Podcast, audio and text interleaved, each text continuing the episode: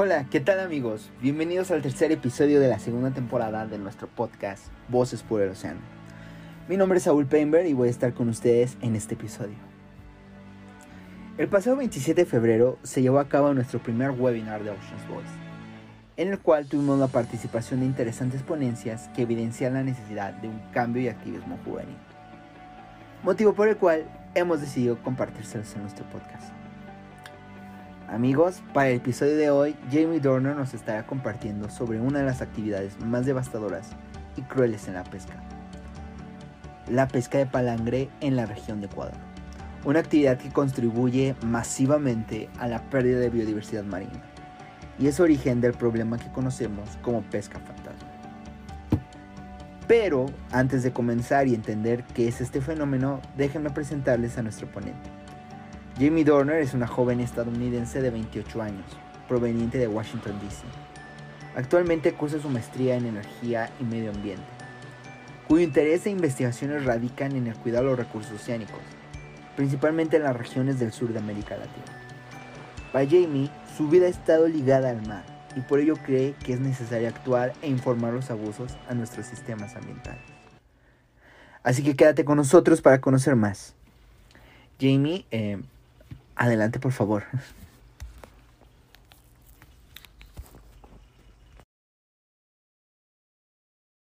Ok. Eh, bienvenidos a mi presentación sobre la pesca ilegal en Ecuador. Em, yo específicamente voy a hablar sobre la palangre de pesca, que es una técnica de pesca y cómo, eh, o sea, la relación con la geopolítica en Ecuador. La pesca ilegal cuenta por casi 24 billones de dólares por año. Y eso es decir que los peces, o sea, cuando de sushi o pescado que comimos, casi 24 billones es ilegalmente obtenido. Em, y este pescado tiene un, un, lado oscuro porque los peces que están obtenidos ilegalmente son enviados a mercados negros, como en China, e, en Perú, por todos lados. Y estos peces están, eh, los, los comen en las sopas y hacen cualquier cosa, otra cosa en el mundo. Y lo peor es que los pescadores que hacen así es que ellos ilegalmente y intencionalmente buscan en las áreas protegidas o las áreas de reservas marinas porque ellos saben que obviamente hay más peces allá, supuestamente, porque son áreas protegidas. Por ejemplo, eh, cuando digo que pesca de palangre puede capturar todo, yo también hablo de los peces que están migrando, porque hay muchos momentos en, el año cuando los peces migran de cualquier parte del mundo, de, Australia, de Costa Rica, de, bueno, qué sé yo. Em, y estos, estas pescas, estas palangres capturan también estas, estas especies. Aquí vemos solo una porción de la migración de los peces, pero si ven a la izquierda, em, estos, esta migración se va a las Islas Galápagos. De cada reinal varía entre 10, 20 y 30 metros. El empate oceánico modificado es igual a un palangre de media agua. Un empate oceánico modificado tiene en promedio una longitud de 1000 a 3000 metros. Estos contienen aproximadamente 100 anzuelos. El empate oceánico modificado tiene como captura objetivo a peces pelágicos grandes como albacora, pez espada, guajo, dorado y picudos principalmente. Sin embargo, en los 107 viajes de pesca que se realizaron entre noviembre 2012 a septiembre 2013 dentro del proyecto Plan Piloto Experimental para la Pesca de Altura de Especies Pelágicas en la Reserva Marina de Galápagos, se evidenció que 17 especies protegidas, entre ellas tiburones, rayas, tortugas marinas, lobos marinos, fueron atrapadas por los anzuelos del empate oceánico modificado. La pesca incidental es alta y sobre todo en especies que se encuentran amenazadas a nivel global y la mayoría están incluidas en la lista roja de especies amenazadas de la Unión Internacional de la Conservación de la Naturaleza. Por ello, se recomienda el no permitir este arte de pesca en la Reserva Marina de Galápagos, que es uno de los últimos refugios a nivel mundial para estas especies. Ahora que entendemos qué es palangre, con un video que explica mejor que yo, eh, vamos a ver exactamente qué relación tiene con las Islas Galápagos en Ecuador. Lo que están viendo aquí fue parte de un episodio del año pasado eh, que comenzó en junio y si se terminó, se terminó en octubre. Esta eh, en azul es la Reserva Marina de Galápagos. Este círculo es eh, la zona económica exclusiva de Ecuador y cualquier cual cada país tiene una zona exclusiva. Y los colores que ven como de rojo y amarillo son, es una flotilla china. Una flotilla china que estaba allá justamente por lo que dice allá 200 horas, literalmente 200 horas. Y estaban usando la técnica de palangre para capturar los peces.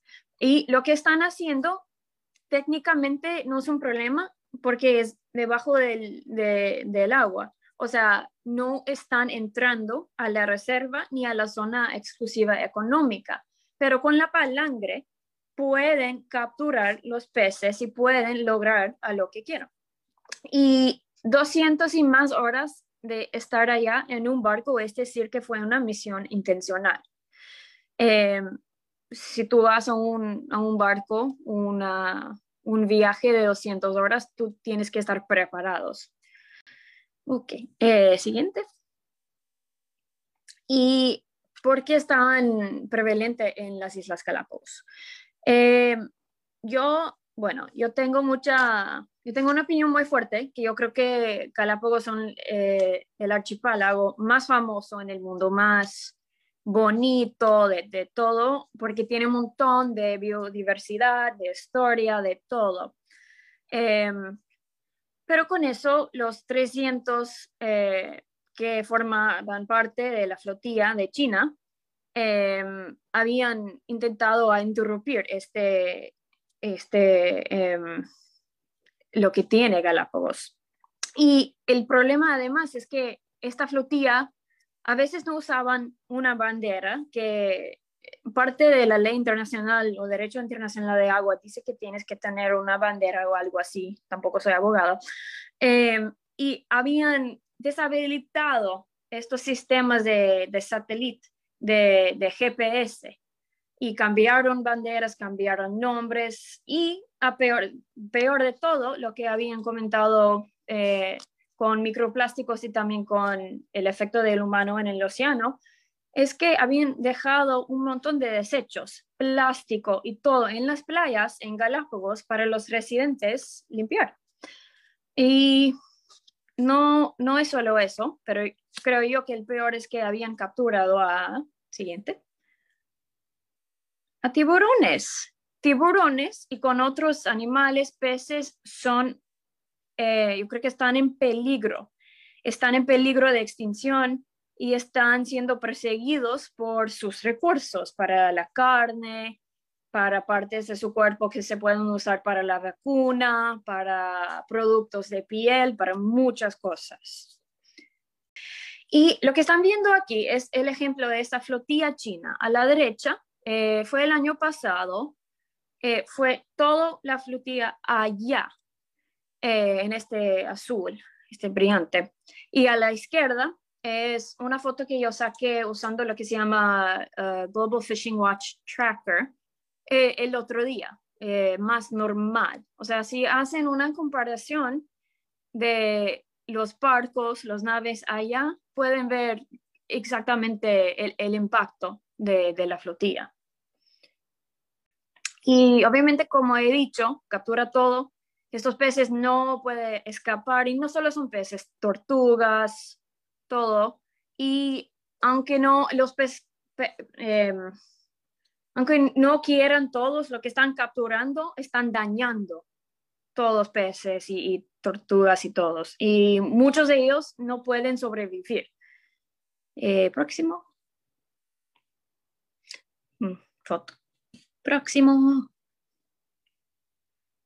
Y como hay implicaciones para la vida marítima, también hay implicaciones económicas. Un problema que había causado con los pescadores en Galápagos, o sea, los pescadores artesanales, es que porque ellos no tenían abastamiento suficiente para su vida, para su profesión, para su trabajo. Y hace mucho tiempo están pidiendo que ellos también puedan usar palangre para su trabajo. Y con la pandemia, eh, la economía de Galápagos estaba y sigue siendo una, una mala posición. Es una economía que depende casi 100% en turismo, porque son islas, bueno, no con mucho, pero con, con biodiversidad y todo. Y además, eh, Ecuador exporta mucho a la Unión Europea cuando tiene que ver con em, peces y, y cosas del océano. Y muchas veces la Unión Europea ha amenazado a Ecuador que no van a aceptar el, el, comercio, no van a seguir haciendo eh, comercio con ellos si Ecuador no toma medidas para, para eh, estar con esta pesca ilegal. Upsis. Ok, próximo. Ok. Em, y la pregunta que tal vez surge en los mentes es que, ¿qué hacen el gobierno de Ecuador? ¿Qué hacen porque no hacen nada? Y les cuento que en los últimos más o menos 10 años, o sea, empezando en, en 2003 o 2010, si no me equivoco, el gobierno de Ecuador ha recibido mucho dinero de China. Muchos países en América Latina igualmente han recibido dinero de China, ayuda de China, ayuda financiera. Pero Ecuador es el tercer país, creo, que ha recibido este dinero de, de China. Y lo hacen, lo usan para proyectos de infraestructura, eh, como construcción de autopistas, plantas centrales, presas, lo que quieran llamar, hidroeléctricas y, mucho más. Y es, eh, eh, la política es un tema bien complicado, pero es exactamente por eso que el gobierno no va a intervenir en nada. Y aún más es difícil porque el, el presidente ahora, Lenny Moreno, va a dejar el cargo y van a tener una segunda vuelta de elecciones en abril. Y, y como les explico, em, hay dos candidatos que realmente me preocupan mucho porque eh, ninguno de los dos se importa mucho el medio ambiente ni a las Islas Galápagos. Así que vamos a ver lo que habíamos visto antes con Rafael Correa y su cuidado con las Islas Galápagos. Próximo. Y aquí pueden ver las cantidades de dinero que China presta o da a países en América Latina, primero siendo Venezuela y segundo, no sé, un empate entre Brasil y Ecuador. Próximo. Y ven aquí que es para energía, infraestructura, estos tipos de proyectos. Próximo.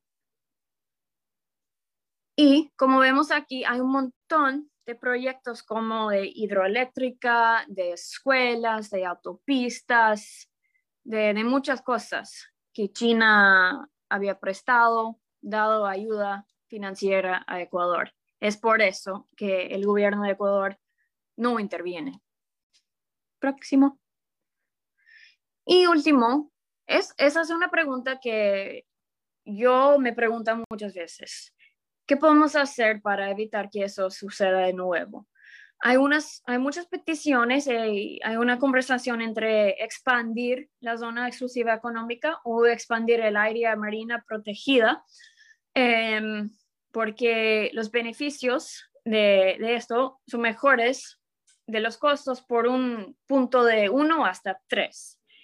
Y también recogerse los dispositivos que agrupan a los peces promover leyes internacionales, aunque sea un poco complicado, y promover actividad económica en, en Ecuador para, para no tenga que suceder eso en el nuevo. Próximo. Y esa es una propuesta, o sea, este es el, el lado izquierdo es la, la área marina y a la derecha es la propuesta de expandir la zona de em, reserva marina y también la zona de em, económica exclusiva. Próximo.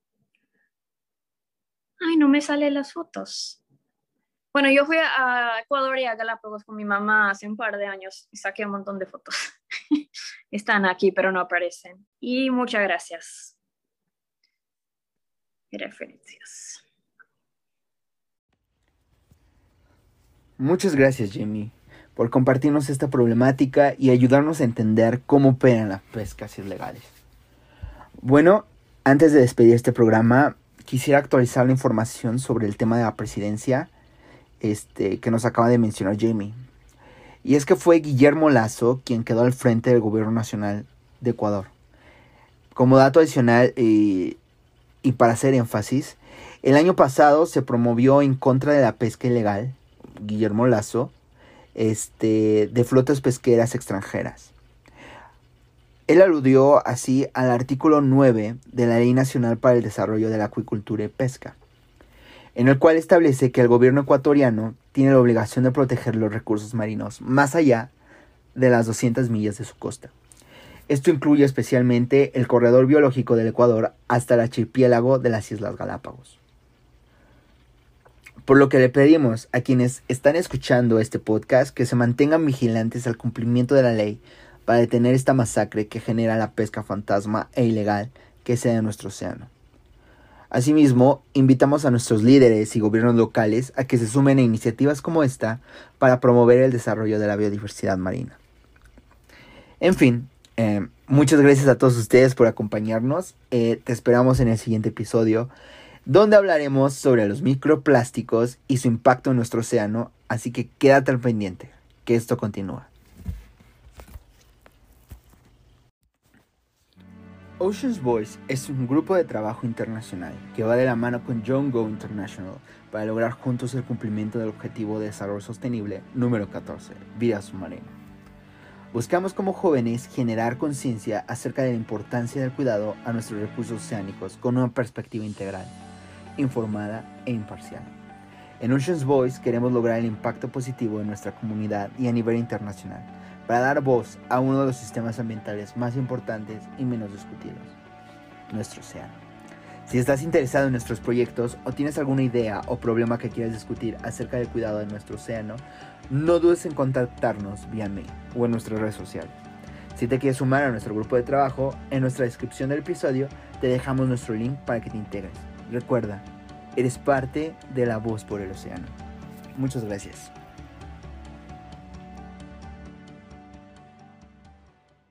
Somos la voz del océano. Peter Aguilar Suárez Lauri. Nous sommes la voix de l'océan. Nous sommes la voix de l'océan. Somos la voz del océano. Somos la voz del océano. Somos la voz del océano. We are the voice of the ocean. Nous sommes la voix de l'océan. We are the voice of the ocean. Somos la voz del océano. Guys, just to say, we are the voice of the ocean. One voice, one ocean. Somos la voz del océano. Un planeta, un océano, una voz. Nosotros somos Ocean Voice.